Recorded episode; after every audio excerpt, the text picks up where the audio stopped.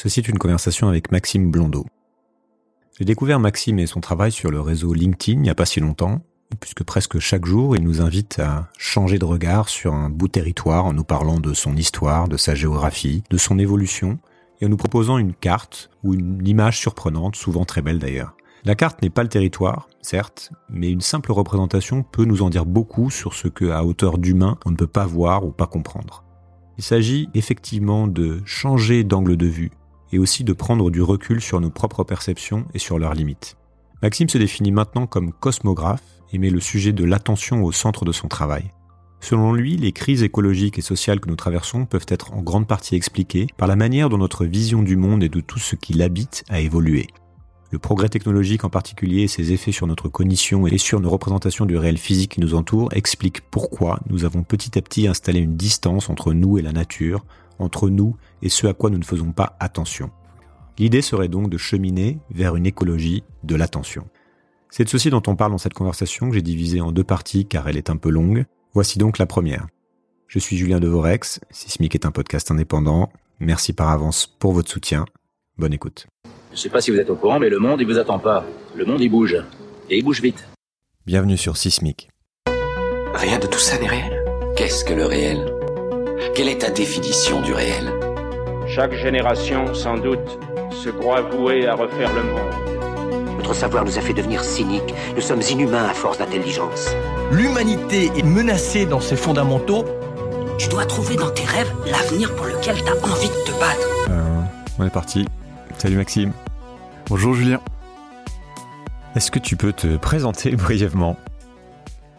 Alors je m'appelle Maxime Blondeau, euh, j'habite en Bretagne, euh, mais mon métier c'est euh, d'enseigner, d'écrire. Je suis également auteur, euh, conférencier, et je m'intéresse à la cosmographie, c'est-à-dire la représentation du monde.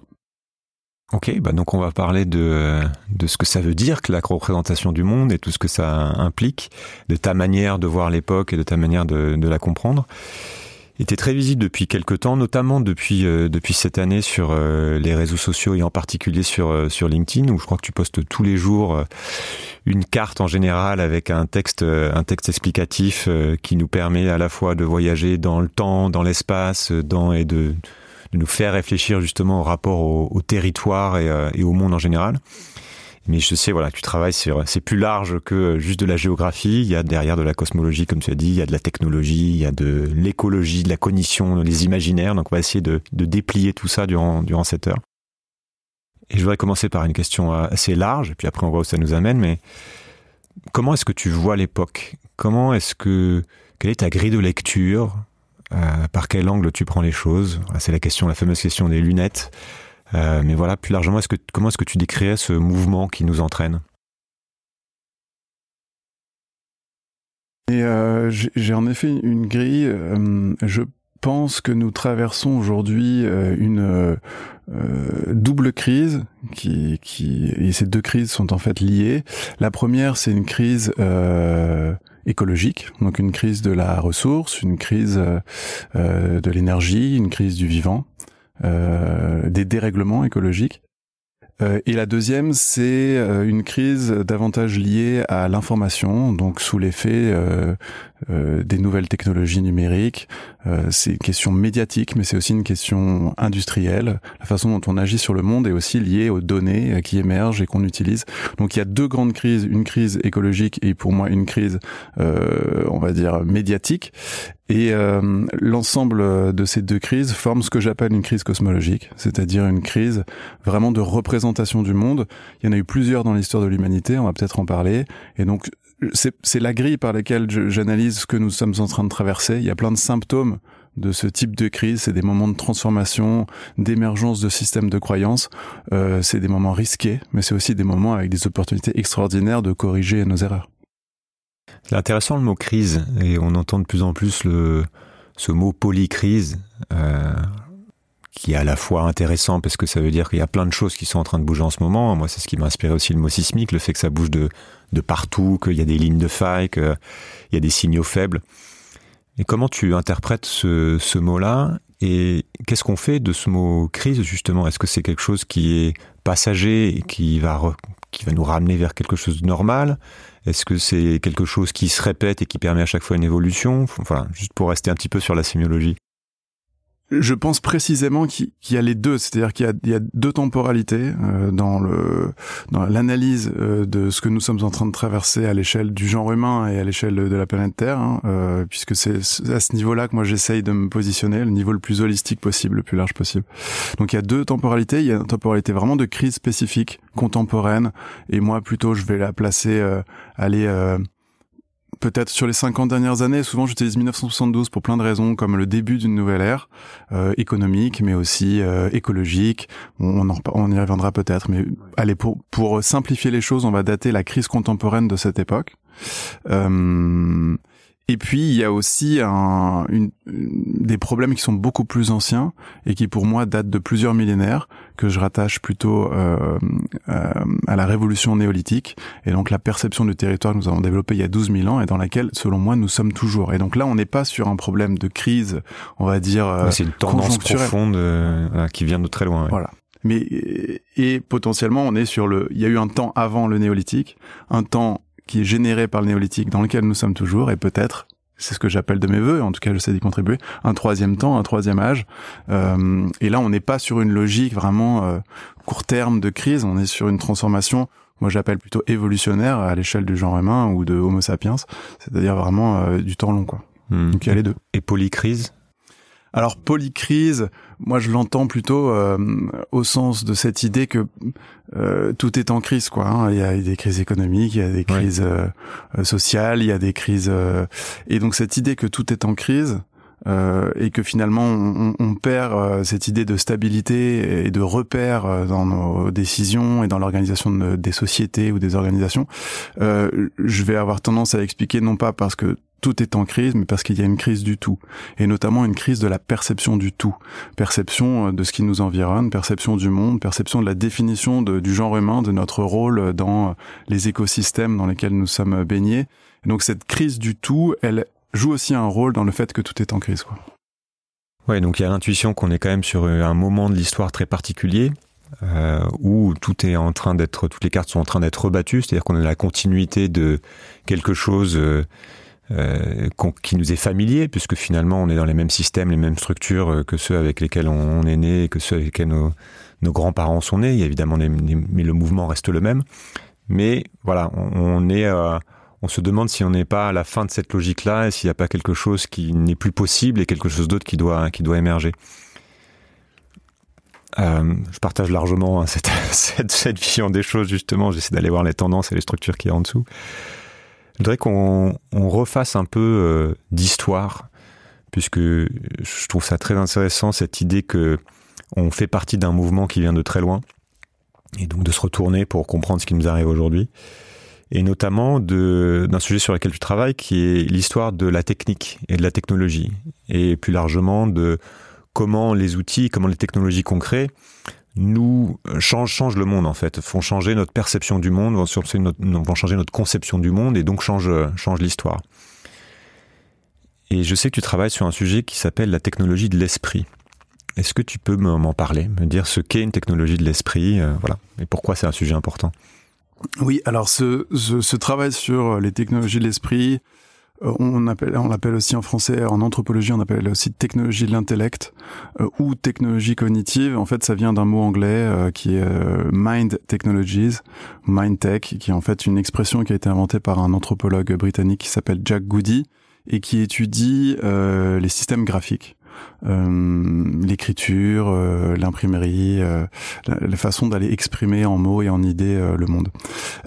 alors en effet, ça vient de mon cours donc à Sciences Po à Paris que j'ai depuis 2017 à peu près et qui s'appelle la programmation du monde.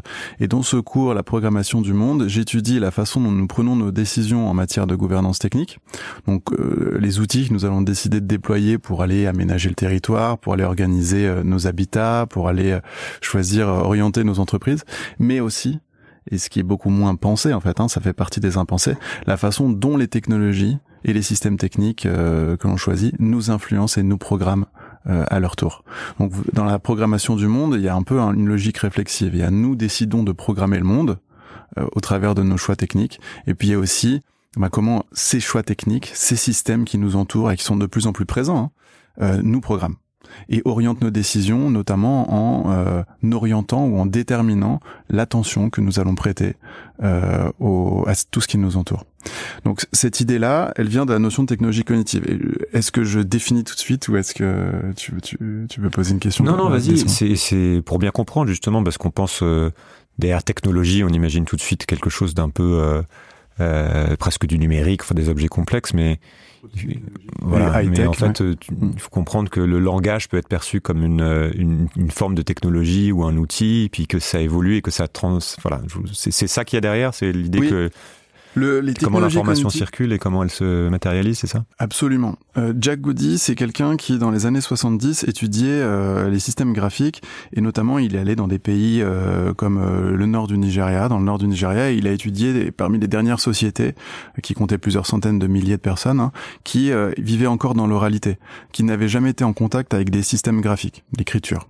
Euh, et donc, ce, cet anthropologue britannique a étudié l'effet qu'allait produire euh, l'avènement, euh, l'émergence des systèmes euh, graphiques, l'écriture, sur ces sociétés en matière de croyances, en matière de culture.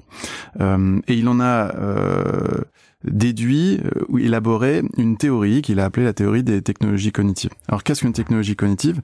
C'est un outil qui est utilisé par notre cerveau. C'est-à-dire que c'est le cerveau qui va manipuler cet outil-là. Euh, c'est donc une technologie cognitive. Euh, c'est aussi une technologie qui euh, va permettre de stocker une mémoire externe. C'est-à-dire qu'elle va permettre de de jouer un rôle sur de l'information en jouant sur leur temporalité. En fait, on va pouvoir mettre de côté une information pour pouvoir l'utiliser plus tard. Et puis, euh, c'est aussi une technologie qui permet une réflexivité, le in and out. En fait, elle permet de communiquer. Euh, donc c'est les, les, technologies de l'information et de la communication entrent dans la définition des technologies cognitives. Et donc quand on retrace l'histoire de l'humanité, on voit qu'à certains grands moments, euh, d'ailleurs ça correspond à des moments de transformation extrêmement profondes hein, de l'histoire du genre humain, eh bien il y a eu l'avènement de ce type de technologie et ça a provoqué des bouleversements extrêmement profonds. Et ça commence avec le langage que certains euh, appellent la révolution cognitive, comme Harari hein, il dit la révolution cognitive pour l'arrivée du langage qu'on va dater, euh, que les, paléoanthropologues vont dater aux alentours de, aller entre moins 70 000 et moins 30 000 avant notre ère, c'est-à-dire le paléolithique. Pourquoi? Parce que, euh, eh bien, on observe justement qu'à cette période-là, on a commencé à utiliser des technologies de plus en plus complexes, comme par exemple la domestication du feu, comme qui nécessite un niveau de langage suffisamment euh, précis pour qu'on puisse en déduire, en observant les traces archéologiques, que à ce moment-là, l'humanité détenait la maîtrise d'un niveau de langage qu'on appelle complexe. Puis ensuite, il y en a d'autres. Il y a l'écriture, évidemment, donc euh, qu'on appelle euh, euh, le début de l'histoire. Hein, l'invention de l'écriture, puis aussi l'alphabet qui m'intéresse beaucoup, à peu près moins 1000 avant Jésus-Christ. On a commencé à codifier l'information avec un certain nombre de caractères pour pour très peu de signes, ouais. En très peu de signes, ouais. En, en 22 caractères à l'origine, ça s'est produit euh, sur la côte du Liban euh, ou au Sinaï. Euh, on parle de l'alphabet proto-sinaïtique, à mi-chemin entre le monde mésopotamien et le monde égyptien.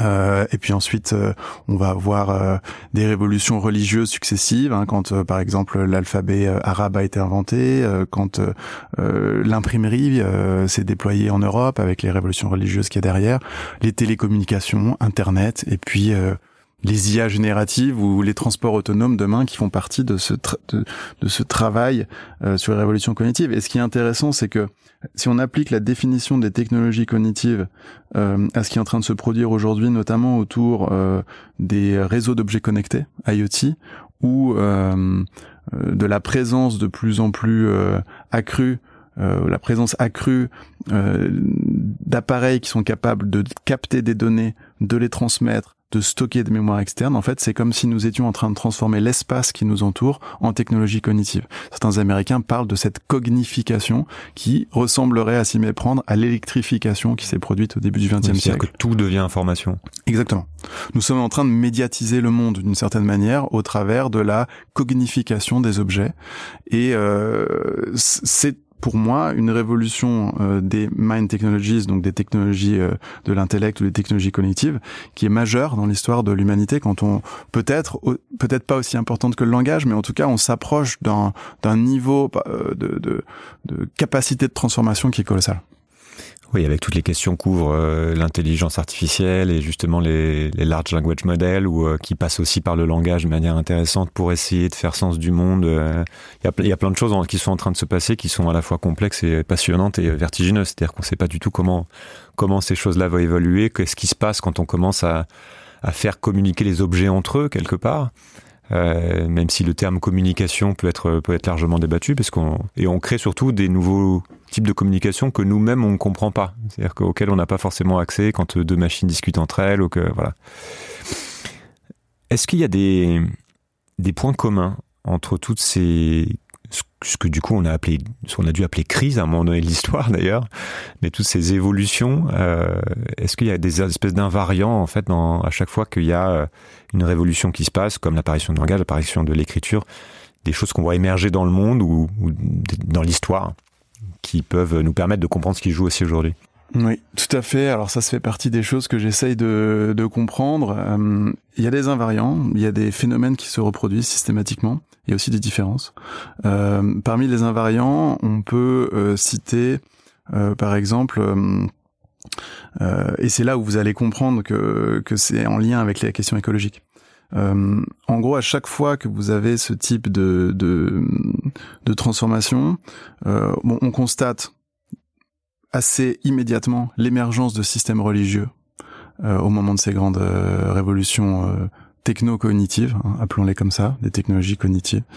Euh, il y a des, des, religions qui émergent. Euh, il y a une concomitance entre l'invention du langage et les premiers sites funéraires. Il y a une concomitance entre l'invention de l'écriture et l'émergence des clergés des premières religions polythéistes.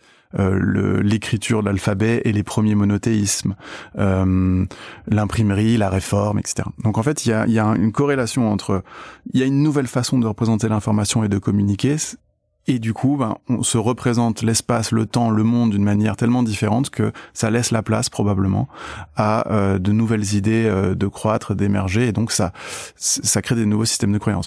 Parfois, certains me disent, mais ce sont justement les nouveaux systèmes de croyances qui accompagnent aussi l'émergence de ces nouveaux modes euh, de communication, de transmission de l'information. Oui, sans doute. En tout cas, il y a une concomitance qu'on peut observer. Euh, ça, c'est un premier invariant, mais il y a un autre invariant. Enfin, il y en a plein d'autres, mais parmi ceux qu'on peut citer, c'est qu'il y a une redéfinition de la représentation du monde. Et par redéfinition de la représentation du monde, j'entends représentation graphique, donc notamment la dimension cosmographique. Comment est-ce que, eh bien, on se, on, on décide de lire le monde d'une certaine manière, parce que graphique, il y a la notion d'écriture, mais donc il y a aussi la notion de lecture qui s'accompagne de cette euh, approche. Donc, ah, ce sont des moments où euh, les sociétés qui vivaient cette transformation techno-cognitive se sont mis à redéfinir, redistribuer les cartes euh, au sens euh, métaphorique. du monde. Pourquoi ça pourquoi ça fonctionne de telle manière ou alors qu'est-ce quel est quel est le réel en fait c'est ça? On n'est pas vraiment encore alors bien sûr c'est de l'interprétation mais c'est pas vécu comme tel c'est vraiment vécu okay. comme de la représentation presque du dessin. C'est-à-dire comment est-ce que je, je, je, représente le monde graphiquement? Euh, euh c'est euh, en anthropologie. Voilà, en anthropologie, on parle de ce qui s'appelle le volume géographique mental. Le volume géographique mental, ça va être par exemple euh, euh, nos arrière-grands-parents se représenter la géographie de leur monde euh, avec euh, les trois villages de la vallée, la vallée au nord, la vallée au sud, la grande ville, le bourg, et puis la capitale au loin où on n'est jamais allé vraiment. et puis on avait ce volume géographique mental, c'est-à-dire une une représentation du monde euh, en fait, aujourd'hui, on est sur, on le voit bien, on est sur une transformation profonde de notre volume géographique mental. On est capable aujourd'hui, avec Google Maps, Google Earth, que sais-je, les cartes en ligne, nos mobiles, de nous représenter géographiquement le monde d'une manière qui est beaucoup plus vaste, beaucoup plus grande. On se déplace beaucoup plus, notre mobilité a... donc on, on a une transformation du volume géographique mental. Et ça, c'est lié à aussi un autre mot compliqué. Je vais en dire quelques-uns dans cette présentation, mais qui s'appelle euh, la morphologie sociale. La morphologie sociale, c'est la forme que va prendre le corps social dans l'espace. Par exemple, en France, on euh, va être en, à Paris, vous allez avoir euh, dans les grandes villes des gens qui travaillent tout au long de l'année, et puis au moment des grandes vacances, vous avez une partie significative des populations qui vont dans les lieux de villégiature, sur les, à la montagne ou à la mer. donc, si on analyse sur une année la forme que prend le corps social, eh bien, on voit que ça se déplace, ça bouge. Et ça, c'est la morphologie sociale. Donc, il y a un lien entre la représentation de la géographie qu'on développe, la représentation du territoire, et là où on va, comment on se déplace, quel commerce on développe, comment est-ce que on occupe l'espace du monde qui nous entoure. Et donc à chaque fois que vous avez ces grandes révolutions technocognitives, vous avez une transformation absolument colossale de la morphologie sociale et donc de la du volume géographique mental des, sociétés et des civilisations qui vivent cette transformation. Donc ça veut dire quoi? Ça veut dire que parmi les invariants de ces grandes révolutions euh, technocognitives, eh bien on voit aussi qu'il y a une révolution du rapport à l'espace qui passe par la cartographie, mais qui passe aussi par le commerce, par l'expression des échanges, par des empires politiques aussi qui changent, des territoires qui sont euh, accaparés par des pouvoirs. Bref, vous avez une transformation du rapport à l'espace. Et donc ça, ça fait quoi? Ça fait que... Et, eh ben, au temps, donc, en même temps. puisque le, Et dans le temps, bien sûr, parce qu'il y a aussi la fréquence des échanges qui augmente. Euh, quand vous êtes, euh, quand vous avez en tête qu'il y a la Chine qui existe avec toutes ses richesses, ce qui s'est produit par exemple avec euh, Marco Polo, on va dire à l'époque Renaissance italienne, mais tout à coup vous avez la fréquence des échanges entre le monde européen et le monde chinois qui augmente. Alors on parle de d'augmentation progressive par rapport aujourd'hui avec les routes de la soie par exemple, les nouvelles routes de la soie, mais ça augmente progressivement et même à l'échelon local, il y a une concomitance entre l'invention de l'écriture euh, grecque, par exemple, euh, à l'époque classique, et l'augmentation euh, très visible des échanges commerciaux dans le bassin oriental méditerranéen, par exemple. Donc, il y a une concomitance entre je détiens une certaine technologie de communication qui va me permettre de administrativement de noter les marchandises ou de faire des contrats ou etc. Et puis l'augmentation de la fréquence des échanges, qui passe d'abord par le commerce à travers l'histoire humaine, euh, mais aussi les guerres, mais aussi euh, les voyages. Et puis euh, ça fait quoi? Ça fait que les révolutions technocognitives sont des révolutions cosmologiques. Ce sont des révolutions de la façon dont on se représente et dont on pense le monde. Hmm. Et tout ça est lié finalement à la manière dont va circuler l'information, la capacité justement à, à découvrir de nouvelles, de nouvelles informations, à les transmettre plus loin, les transmettre beaucoup plus rapidement, qui font que, euh, voilà, comme on peut, on, peut, on peut, postuler que tout est presque tout est information, ça a un impact sur le rythme du monde et sur euh, et donc donc notre perception. Il y a plein d'autres choses qui sont intéressantes à, à mon avis, on peut rester un petit peu sur ce sujet. Par exemple, cette idée que ça a un impact sur euh, l'individuation et la collectivisation. Le fait que euh, les individus vont se représenter différemment les choses, mais que les collectivités aussi vont évoluer. Tu vas aussi avoir euh, au sein d'une société, à partir du moment où il y a plus d'informations qui circulent, ou une, une, une, thématique du contrôle, la capacité de complexifier euh, une société, la capacité de davantage euh, pour les individus de s'émanciper puisqu'on a plus d'informations, mais en même temps pour euh, ceux qui détiennent l'information de contrôler plus de choses. Et on voit, il y a beaucoup de discussions sur ça aujourd'hui, avec les technologies numériques notamment, avec cette idée de société de surveillance. Effectivement, il y a des outils de contrôle qui sont hallucinants parce qu'il y a une capacité à contrôler l'information avec la reconnaissance faciale, par exemple, etc. Mais c'est pas nouveau, c'est-à-dire que ce que tu dis aussi, c'est que ça a déjà existé quand on a inventé l'imprimerie, quand on a inventé, euh, quand on a inventé même l'écriture avant, et que euh, que c'est d'ailleurs aussi peut-être en partie pour ça que ça arrive. Est-ce que tu as deux trois autres euh, exemples à déplier pour montrer à quel point c'est fondamental dans l'évolution d'une société? J'ai un exemple qui va être cette idée de rattachement entre l'usage, le déploiement et l'usage de ces technologies cognitives et la notion de liberté. Euh, liberté individuelle et liberté collective. Euh, aujourd'hui, on va considérer que si on sait lire et écrire, si on est alphabétisé, si on maîtrise la technologie cognitive qu'on appelle l'écriture, on est plus libre d'une certaine manière. On a une capacité à agir sur le monde, on a une agentivité, on peut aller euh, trouver un travail, on peut communiquer avec son prochain. Si on sait lire, on est plus libre, on a une capacité d'agir. Euh, euh, il y a une forme d'empowerment qui va avec cette individuel, qui va avec la capacité d'utiliser cette euh, technologie. Mais si on reprend l'histoire du développement euh, des systèmes graphiques, ben, on réalise qu'à une certaine époque, notamment peu de temps après que ça a été inventé, euh, il y avait des gens derrière cette machine. Il y avait des gens qui allaient maîtriser le pouvoir de l'écriture, qui allaient le contre, qui, qui à l'époque le contrôlaient. C'était lié à des questions religieuses. Hein, les scribes égyptiens étaient très proches des temples, donc vous avez, il y avait un, un pouvoir derrière. Aujourd'hui, cette technologie a été libéralisée d'une certaine manière dans le sens où on peut tous se l'approprier et l'utiliser selon certaines règles, certains codes, quoique on pourrait discuter hein, de ça. Mais euh, en tout cas, c'est beaucoup plus libre qu'autrefois. En fait, il y a une notion de contrôle qui est systématique euh, quand on a l'émergence de ce type de nouvelles technologies de l'information. Et on a aussi euh, une émancipation à partir du moment où on sait utiliser ces technologies, on a une capacité d'action sur le monde qui est augmentée. donc c'est un paradoxe en fait. On a à la fois plus de pouvoir et à la fois on s'expose à une, une, une aliénation pardon qui va venir de ceux qui s'accaparent, contrôlent, maîtrisent ces technologies. Oui, donc on voit comment ça fait bouger euh, les logiques de, de, pouvoir, les hiérarchies. Et on l'a vu au moment de l'imprimerie avec la naissance du, euh, du protestantisme. Enfin, il y a plein de choses qui se sont passées où tout d'un coup, euh, il y a une nouvelle, un, nouveau récit qui circule, qui est produit par d'autres personnes qu'on n'attendait pas, etc., etc et on et on voit que bah, aujourd'hui on est encore en plein dedans et qu'on arrive même à reposer ces questions de qu'est-ce qui est vrai, qu'est-ce qui ne l'est pas. Euh, donc il y a, le rapport aussi à la à la vérité, enfin une rupture épistémique en fait qui euh, qui, se produit. Ce qui m'amène à parler un petit peu peut-être ce qui se passe aujourd'hui, euh, en citant peut-être une phrase que que je t'ai vu référencer souvent de Gregory Bateson qui, dont j'ai interviewé la fille euh, dans, dans le podcast. Euh, D'accord. Qui sera certainement diffusé au moment où cette interview sera diffusée et qui nous disait. Ah, Nora Bateson. Nora Bateson, ouais. Penseur systémique et lui était biologiste, c'est ça, un éminent, euh, plein de choses. Un polymathe, quoi. Il a été linguiste, il a, il a diagnostiqué la schizophrénie, psychiatre, il était anthropologue aussi, et puis c'était un, c'était un, un, penseur de la systémique, ouais. Un grand penseur de, du XXe siècle et qui nous dit la source de la plupart de nos problèmes réside dans l'écart entre le mode de pensée des humains et le mode de fonctionnement de la nature. Mhm. Quelles sont les caractéristiques de la révolution cognitive contemporaine aujourd'hui? Qu'est-ce qui est en train de se passer qui peut nous laisser penser que justement on est à un moment encore euh, vraiment particulier de l'histoire?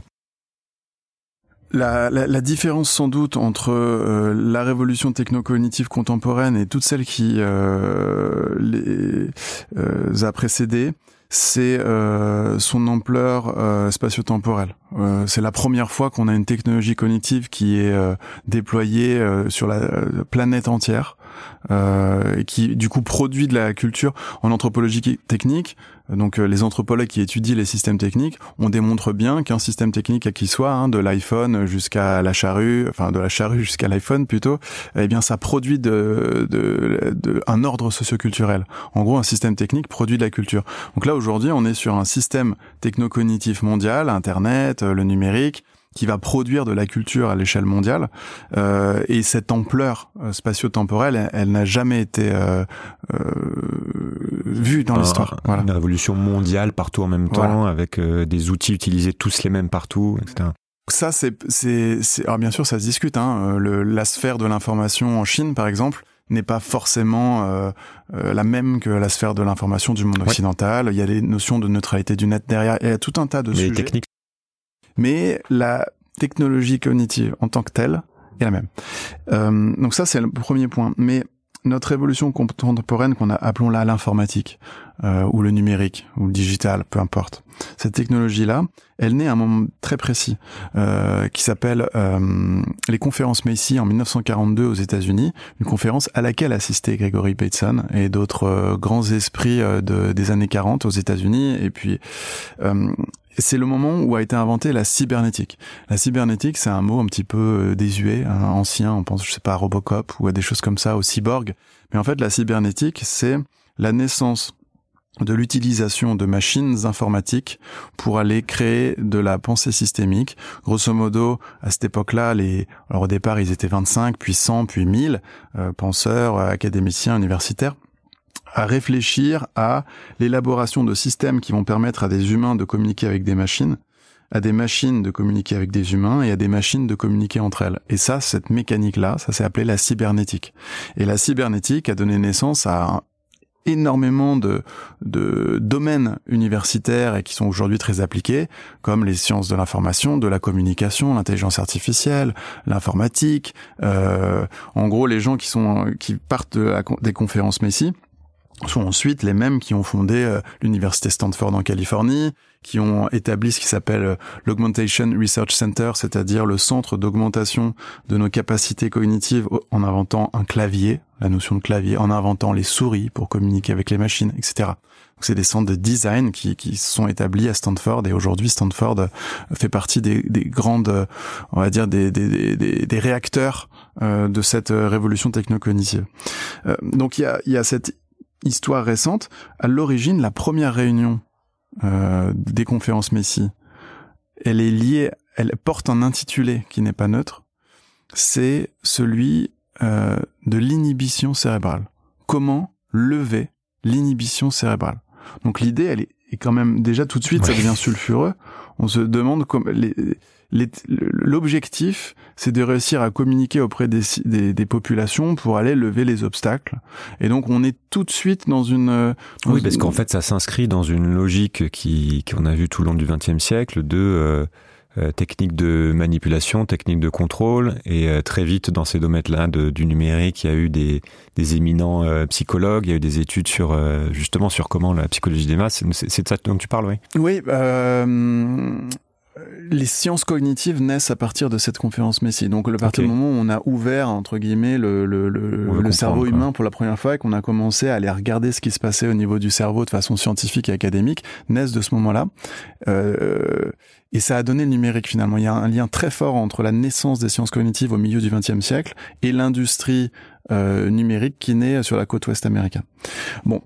Euh, passons, on pourrait euh, développer tout ce qui s'est passé à ce moment-là. C'est passionnant parce qu'il y a des liens avec euh, l'armée, il y a des liens avec le, avec le, la science, il y a des, il y a des enjeux économiques, il y a des enjeux technologiques. C'est passionnant. Euh, mais grosso modo, il y a à ce moment-là deux visions qui se, qui s'affrontent. La vision qu'on appelle la théorie de l'intelligence augmentée, donc qui est grâce à ces puissances euh, de l'information de ces machines, on va pouvoir augmenter la capacité d'un être humain à penser, à communiquer, à agir sur le monde et l'autre qui était euh, celle portée par Gregory Bateson, qui était davantage l'idée que notre mode de communication en tant qu'être humain, société humaine, organisation humaine, est défectueux et que nous devrions davantage nous inspirer des modes de communication présents dans la nature. Gregory Bateson, il a, il a étudié par exemple la communication chez les poulpes et chez les dauphins, qui ont des niveaux de communication extrêmement complexes et performants par certains aspects. Et donc, utiliser ces mécaniques de cybernétique pour améliorer la façon dont nous communiquons et dont nous pensons. Donc en fait, il y avait ces deux idées. Soit on utilise ce nouveau pouvoir pour nous augmenter, donc pour aller vraiment déployer une capacité euh, euh, supérieur à penser, ou alors au contraire, on va être dans une approche non pas quantitative mais qualitative, et on va essayer de, de nous inspirer de, ce qui se fait dans la nature. Bon, bah, évidemment, c'est voilà, c'est la théorie de l'intelligence augmentée qui a qui a qui a remporté euh, euh, la palme. Ça m'amène à parler de l'attention, mhm. puisque dès le début, comme tu disais, il y a des gens qui travaillent à à savoir comment on va capter davantage d'attention, parce que derrière, il y a une problématique de contrôle, il y a une problématique de pouvoir, et très vite, il y a une problématique économique qui est extrêmement présente aujourd'hui, puisqu'on a un concept qui s'est maintenant bien vulgarisé, qui est l'économie de l'attention, puisqu'on est tous sur euh, nos téléphones, sur les réseaux sociaux, gratuitement, parce que on vend notre attention. certains diront euh, que même quand Facebook ou autres cherchent à cherche à avoir notre attention. Ce n'est pas juste notre attention qu'il cherche à avoir, mais c'est même modifier un certain, créer un certain type de comportement, parce que c'est ça aussi qui se vend, que ce soit un clic ou, euh, ou ça peut aller plus loin. Et euh, donc en fait, ça implique qu'il est vital de, bah, comprendre le, le, contrôle qui est en train de se mettre en place de notre système attentionnel, et en tout cas comment notre attention a largement évolué par rapport à euh, celle qu'elle était il y a une vingtaine d'années, celle de nos parents, celle de nos grands-parents. Alors, je voudrais repartir de là. Déjà, pourquoi est-ce que ce sujet-là te paraît central pour comprendre ce qui est en train de se jouer aujourd'hui?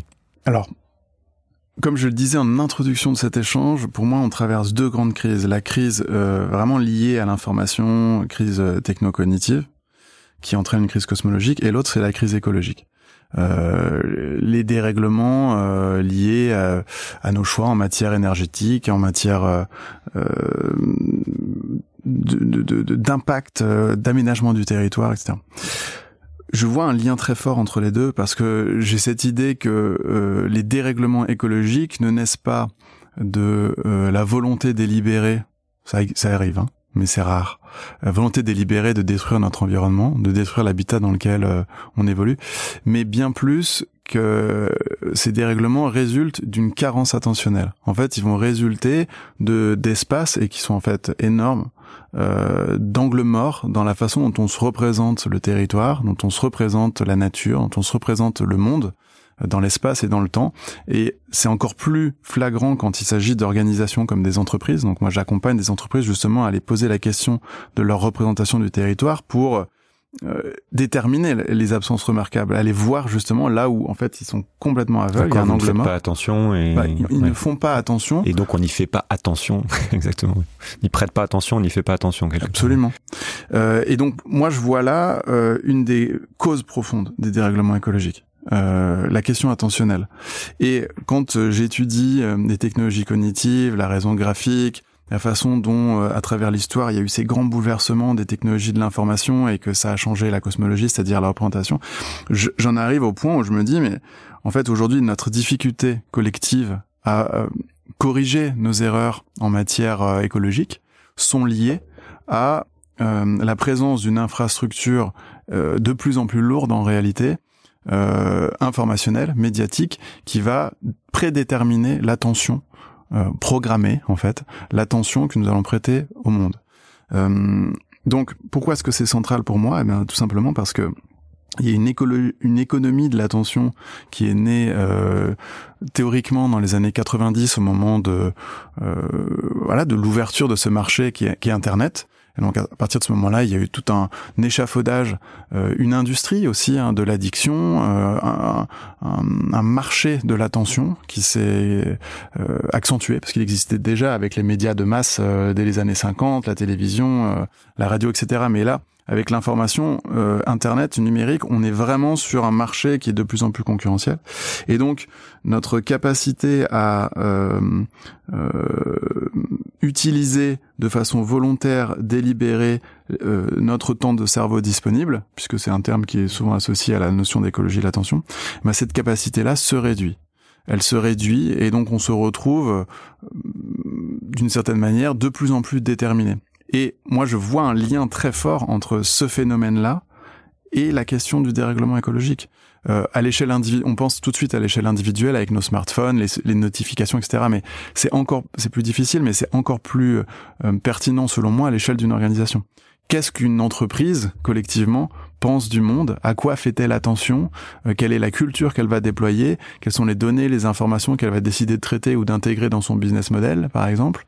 Et ben, En fait, pour moi, là, je vois mon intuition, encore que je travaille et, c'est quelque part le sens de mon existence aujourd'hui, mais mon intuition, c'est que la clé de la résolution des dérèglements écologiques se situe à la jonction des enjeux attentionnels et de la gouvernance technique, puisque du coup, euh, choisir une technologie ou une autre n'a pas qu'un impact d'efficacité directe, cause à effet, ça a aussi un impact sur la façon dont nous percevons le monde à partir du moment où nous l'utilisons.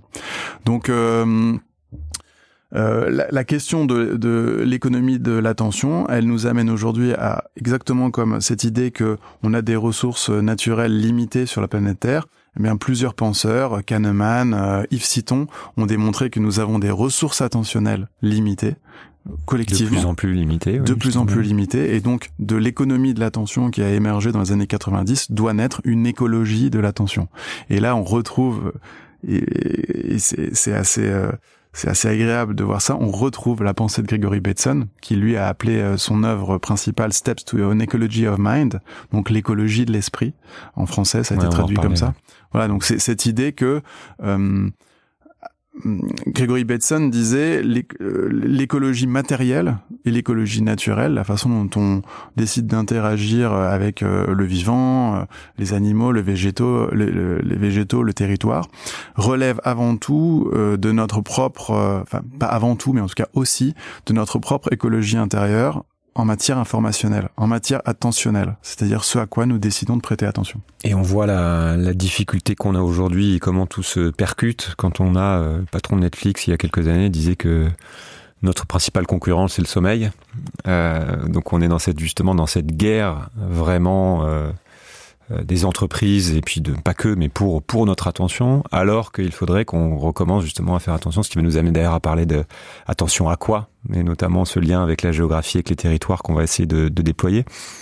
Mais je voudrais rester un petit peu là-dessus pour qu'on comprenne le fonctionnement de cette attention parce que je, je sais pareil que ça fait c'est important en fait parce que c'est très c'est très abstrait c'est-à-dire que on va se dire mais finalement je suis capable de euh, de lever mes yeux de mon smartphone et faire attention à ce qui est là, mais finalement pourquoi je ne le fais pas plus? Et on voit qu'on est happé vers autre chose, on voit qu'on a beaucoup de sollicitations techniques, technologiques, qui, plein de structures qui font que c'est de plus en plus compliqué de voir le monde. Ça peut être aussi géographique, le fait que 5 plus 50% de la population vit en ville. Évidemment, ça n'est pas la même attention portée au, à ce qui n'est pas fait pas partie de la ville. Donc on a plein de choses, on a plein de filtres. Je juste Comment est-ce que tu comment est-ce que tu catégorises ça en fait ces différents filtres qui nous empêchent de voir les choses telles qu'elles sont et qui font que euh, on voit pas les mêmes choses que notre voisin et que euh, voilà on a des ce déficit d'attention qui s'accroît qui s'accroît. Alors il y a deux façons de répondre à cette question. Soit on analyse les mécanismes euh, de l'ingénierie de l'addiction qui sont proposés par euh, l'industrie numérique. Ouais. Voilà, comment est-ce qu'ils font? Mais ça, en fait, il y a beaucoup de gens qui le font aujourd'hui et, et c'est c'est pas exactement euh, le sujet sur lequel je suis, je suis le plus pertinent. Je pourrais renvoyer vers d'autres épisodes dans le. Ouais, voilà. Dans en plus, mais même. Euh, vers le livre. voilà, voilà. Ce livre euh, qui traite finalement aussi de ces sujets. Euh, en revanche, moi, je m'intéresse, et donc c'est pour ça là où on revient à connecter ces sujets médias, information et écologie, je m'intéresse à la cosmographie, donc à la représentation du monde, et la représentation que l'on se fait du monde ou du territoire passe inévitablement par des choix attentionnels, puisque le monde est par définition euh, infini. On n'a pas fini d'avoir conscience du monde, hein, et on n'aura probablement euh, jamais fini. Et euh, cette idée-là, elle traduit forcément la nécessité d'une hiérarchie de l'information dans la façon dont on va décider de nous représenter le monde. Et ça, c'est la cosmographie. C'est euh, et cette cosmographie, moi, et c'est là où ça devient intéressant, c'est que euh, chaque artiste a sa propre cosmographie puisqu'elle va, il va décider de pointer notre attention euh, au travers de son œuvre vers telle ou telle direction du monde. Mais là où ça devient intéressant, c'est quand collectivement, au travers d'une société, d'une organisation, d'une entreprise, eh bien, on réalise que la cosmographie joue un rôle dans la façon dont on va orienter l'attention des autres vers telle ou telle dimension du territoire. Donc, en gros, moi, je, dans ma, dans mon approche cosmographie, euh, j'ai trois champs que j'étudie. Euh, et qui sont opérables aussi après quand on décide d'aller actionner des leviers pour travailler sa propre euh, cosmologie d'entreprise ou ce levier cosmographie. Le premier, c'est euh, ce qui va relever du champ de l'information. Donc ce qu'on vient de dire, euh, la donnée, l'information, mais aussi la science, ce que l'on sait, ce que l'on comprend euh, du monde au travers des connaissances scientifiques. Donc c'est vraiment la dimension quasi analytique du monde. Euh, C'est-à-dire on va découper le monde en briques d'informations je vais les connecter. Et donc du coup, c'est toute cette sphère informationnelle de la connaissance, de la donnée. Euh, c'est une certaine lecture du monde et elle, elle est à prendre en considération au niveau individuel, mais aussi au niveau euh, collectif. Par exemple, prenons la comptabilité écologique. Comment une entreprise va décider d'aller tenir compte de tel ou tel paramètre, de tel indicateur, de telle donnée dans son rapport au monde Pour moi, ça fait partie d'une logique cosmographique sur cette première catégorie euh, de, de de Avec relations. Cette logique, euh, ce qu'on ne compte pas ne compte pas en fait voilà. dans les entreprises. Ce qui compte vraiment, etc. Donc là, c'est vraiment une dimension analytique, c'est une dimension euh, informationnelle, quoi. Traitement de, de, de, des connaissances. Deuxième champ, qui est non moins important et qui est de plus en plus qualitatif et de moins en moins quantitatif, c'est le champ euh, de la croyance. Euh, euh, souvent on dit euh, on ne on ne croit que ce qu'on voit. Euh, les neurosciences ont depuis longtemps démontré que l'on ne voit que ce que l'on croit, et c'est lié justement à cette infinité du monde puisqu'on va devoir faire des choix, une sélection dans ce qu'on va décider de regarder, et on va regarder que ce que l'on croit exister. Et donc, là, dans le champ des croyances, du récit, de l'imaginaire, et en fait de ce qui va relever de la culture, euh, il y a un, un, un, filtre, un prisme gigantesque aussi, qui joue son rôle dans la cosmographie, dans la façon dont on va se représenter le monde, le territoire, la nature, le vivant, le végétal, etc. Donc ça, ça relève vraiment plus d'une logique de communication, mais d'écriture, hein, quasi. Euh, chaque entreprise ou, ou, une nation ou une ou une, une, société, une communauté, peu importe, à l'échelle collective, parce que ce qui m'intéresse le plus, c'est le collectif, même si l'individuel en participe, bien sûr, eh bien, c'est quelle culture euh, du territoire on développe, quelles sont nos croyances, quelles sont nos, nos mécaniques d'imaginaire et, et, et tout ça participe de la cosmographie. Et puis le troisième et dernier champ, qu'on a brièvement évoqué juste avant, va relever de l'expérience du monde.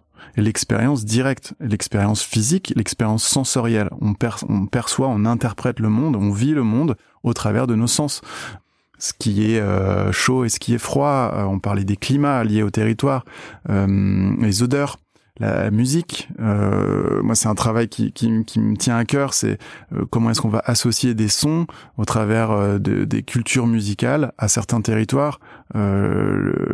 L'audition fait partie de la manière dont on perçoit le monde, mais aussi euh, le, la lumière. Euh, oui, on en parlait toutes les toutes les sensations. Euh, voilà, Quand tout on ce qui relève voyage de la dans un pays tropical avec la chaleur moite pour la première fois, c'est une sensation nouvelle qu'on va associer après à un territoire. Oui. Oui, ou même en France. euh, moi, moi, je vis en Bretagne. Il y a une expérience sensorielle de la Bretagne, voilà, qui, qui bruits, participe ouais. de la perception de ce territoire. Et en fait, euh, ce que je dis souvent dans mes interventions en entreprise et qui fait mouche, puisque c'est vrai, c'est que progressivement, au travers enfin concomitamment à euh, l'augmentation de la densité des infrastructures techniques qui nous entourent, eh bien nous étouffons progressivement nos sens, nous étouffons notre sensorialité, c'est-à-dire notre capacité à percevoir le monde de façon directe. Et donc là, il y a cette notion d'expérience, elle euh, elle, euh, on la retrouve aussi dans l'art. Donc l'art, pour moi, euh, ça n'est pas, euh, quel que soit l'art dont on parle, ça n'est pas euh, véritablement une logique analytique où on va aller traiter. C'est pas de la science, c'est pas de l'information. C'est, on est sur euh, la, la- le partage d'une expérience qui est souvent individuelle, celle d'un artiste ou collective quand c'est des collectifs d'artistes du monde et qui relève de la sensorialité, qui relève de de, de, de, de cette expérience qui va permettre de, de donner une dimension identitaire aussi. Et c'est pour ça que dans le rapport au territoire, il y a aussi des enjeux identitaires qui émergent de plus en plus. Et c'est pour ça qu'on traverse aujourd'hui des crises identitaires dans le monde entier, euh, parce que tout ça relève de la cosmographie, de la représentation du monde. Alors voilà.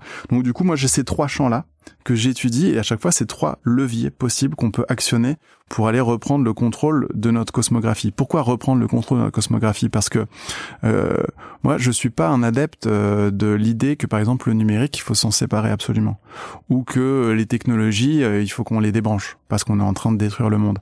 Je suis plutôt quelqu'un qui va véhiculer le message que tout dépend de l'usage qu'on va faire de nos choix techniques et que euh, on pourrait décider de nos choix techniques, collectivement ou individuellement, en fonction de la cosmographie que l'on va décider d'orienter. C'est-à-dire, qu'est-ce que, qu'est-ce qui compte pour moi dans ma relation au monde? Et est-ce que j'utilise des outils qui vont me permettre d'établir une connexion avec euh, ce qui nous entoure, qui correspond à mes valeurs, qui correspond à mes choix, et qui correspond aussi à la pérennité de notre habitat, par exemple? Oui, on voit toutes les questions que ça ouvre, parce qu'on peut aussi opposer euh, l'idée que la technologie n'est pas neutre et que donc les technologies qu'on décide de mettre en place, euh, soit au niveau d'un territoire, soit dans les mains de, chacun, ont évidemment un impact surtout euh, sur, cette même cosmologie individuelle, en fait, sur cette perception du monde. Voilà, on, re- on, on revient sur des sujets de, de choix de déploiement, de choix politiques. euh, et puis on peut- aussi ouvrir sur des théories euh, comme Kevin Kelly qui va dire bah en fait il y a aussi la technologie qui suit sa propre vie, un autre épisode de- du podcast, mais indépendamment quelque part de, des choix politiques, qui a une forme de logique. Je voudrais revenir sur l'écologie de l'attention parce que c'est aussi lié à ça. Mhm. Est-ce que tu peux, bah, est-ce que tu peux en parler en fait, euh, que ce soit la, la thèse de Gregory Bateson, mais toi comment tu joues avec ce, ce concept? Alors l'écologie de l'attention, euh, la personne qui le porte le plus, c'est Yves Citon. Il a écrit un livre en 2014 qui s'appelle Pour une écologie de l'attention. Euh, mais il y a aussi des gens comme Bruno Patino, par exemple, euh, euh, la civilisation du, poi- du poisson rouge. Il y, a des, il y en a, il y a vraiment plusieurs personnes qui parlent à leur manière de l'écologie de l'attention. Ce qu'il faut comprendre avec cette idée, c'est que euh, nos ressources attentionnelles et non pas nos capacités cognitives, c'est très différent distinguer ressources et capacités, mais même pour les questions écologiques, c'est crucial. Nos, res- nos ressources attentionnelles sont limitées. Ça veut dire qu'on a un temps de cerveau disponible qui est limité. Et donc la question euh, euh, de comment est-ce qu'on occupe cet espace-temps, euh, celui de notre cerveau, se pose. Yves Citon démontre deux choses au travers de son livre pour une écologie de l'attention. Il démontre d'abord que l'attention collective humaine est limitée. Ça, ça a été démontré par d'autres en psychologie cognitive, mais donc l'attention individuelle humaine est limitée en temps, donc l'attention collective de toute la planète et des êtres humains est limitée en temps. Donc cette limite, il faut l'accepter et commencer à décider d'une rationalité de l'usage de nos ressources cognitives. Donc, voilà, on a tant de temps, de milliards d'heures de cerveau disponibles, comment on l'utilise? Qu'est-ce qui est le plus utile? C'est là où ça devient d'ailleurs un petit peu euh, aussi euh, sulfureux et que ça pose des questions politiques extrêmement lourdes, des questions profondes, la liberté de penser, etc. Bon, bref. Même, si ce bref-là pourrait faire l'objet de, de... on, fera, on fera trois autres podcasts là-dessus. Donc ça, c'est la première observation qui est liée à l'écologie de l'attention. La deuxième, qui est, il y a un corollaire, c'est présenté comme tel, c'est celui de la rivalité attentionnelle. Ça veut dire que si en gros on, estime qu'il y a un espace limité pour être traité les informations, ça veut dire qu'on va devoir faire des choix entre deux sources d'informations ou deux informations tant que telles. Et donc ça crée cette, euh, et on en parlait tout à l'heure, ce marché, cette concurrence, cette guerre attentionnelle qui fait qu'aujourd'hui, progressivement, la valeur d'une seconde de temps de, de temps de cerveau disponible augmente de façon considérable. Et là, on est vraiment euh, sur des secondes. Hein. On voit avec les filles d'Instagram ou TikTok, on est vraiment là-dessus maintenant. La seconde, euh, hmm. la seconde, et c'est pour ça que moi, je publie beaucoup sur LinkedIn. Il y a certaines personnes qui me disent, mais avec tout ce que vous dites et, et l'attention que vous voulez réorienter vers le monde, pourquoi est-ce que vous publiez sur un réseau social? C'est absurde.